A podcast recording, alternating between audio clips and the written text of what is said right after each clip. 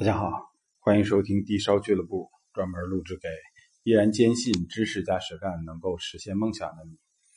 呃，今天咱们讲讲啊，珠宝玉石的宝石级与工业级。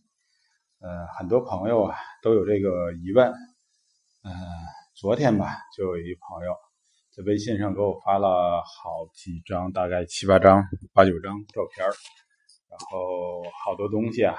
我也看不太清楚，因为照片清晰度有限，有不少好像是红宝啊、蓝宝啊、碧玺啊这类的东西。他问我这些东西算不算珠宝？呃，这个我就不得不说几句了。咱们很多人认为，比如说这矿物成分，比如红宝石、蓝宝石，只要是这个刚玉。是吧？三氧化二铝的结晶物，那么它就是红蓝宝了呗？我告诉你，不是。那只要是碳的结晶物，那是不是就是钻石了呢？也不是。很多珠宝玉石啊，包括碧玺，呃，你是不是这个电气石？呃，你是电气石的情况下，它还得有一定的等级存在。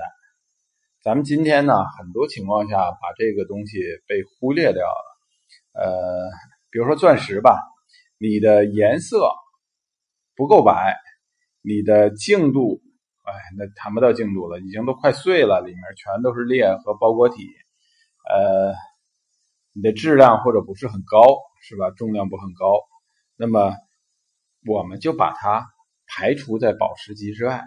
但是由于它的硬度很高嘛，我们就可以有它拥有工业价值，呃，安在那玻璃刀上面，嘎玻璃去，富富有余，没问题，拿去。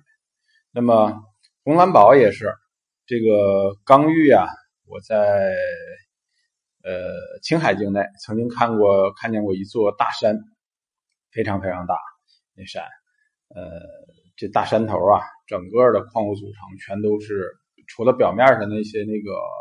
附着的那个一层浮土以外啊，整个山体里面大量的刚玉，那么这东西采出来，如果都是红蓝宝，那整个全球的红蓝宝市场都得崩盘。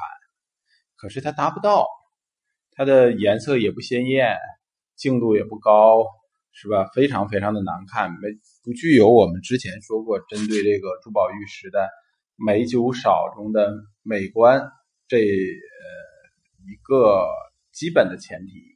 那么我们拿它干什么用啊？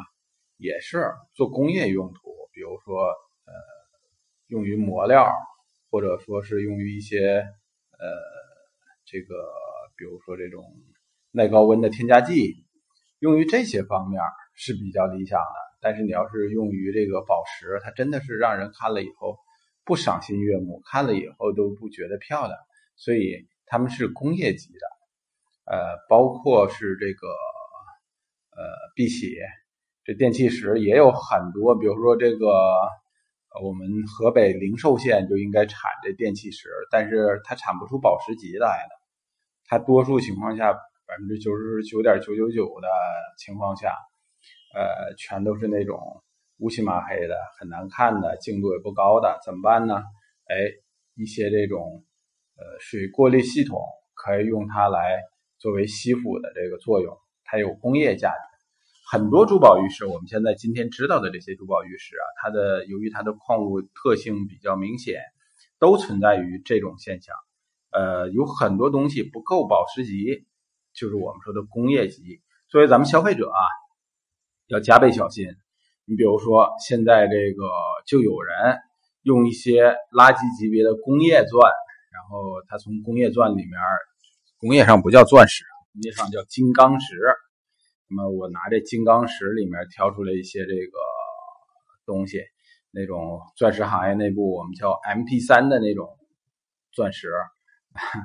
什么叫 MP 三呢？M 色，呃，颜色是 M 色，净度是 P 三。你知道这个 VVS、VS 这个 Si 一、Si 二、Si 三，还有 P 三呢？P 三那就花的不得了了。可是呢？消费者有需求，我们行内经常开玩笑说：“你这个钻石什么级别的？MP 三级别的这种，实际上都应该拿去做工业价值的。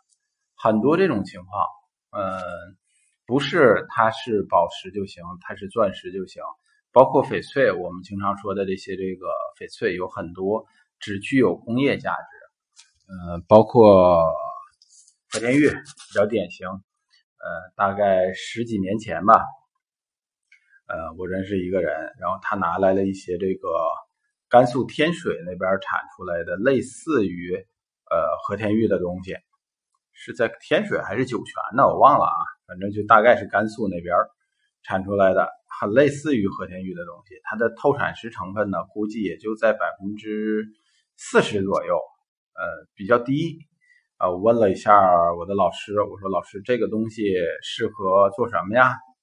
专门给老师打电话，那老师说好像是做陶瓷还是做搪瓷啊，可以用作添加剂，有工业价值，但是呢，它没有宝石价值。所以，我们今天作为一个珠宝消费者，呃，要设定一个门槛，不要别人跟你说这个东西是什么，呃，它就是珠宝，呃，它虽然矿物成分是这东西，呃，化学组成没有问题，在这个基础上，它还得是那个这种宝石、玉石、矿物质里面比较精华、比较精彩的一种，呃，就像珍珠一样。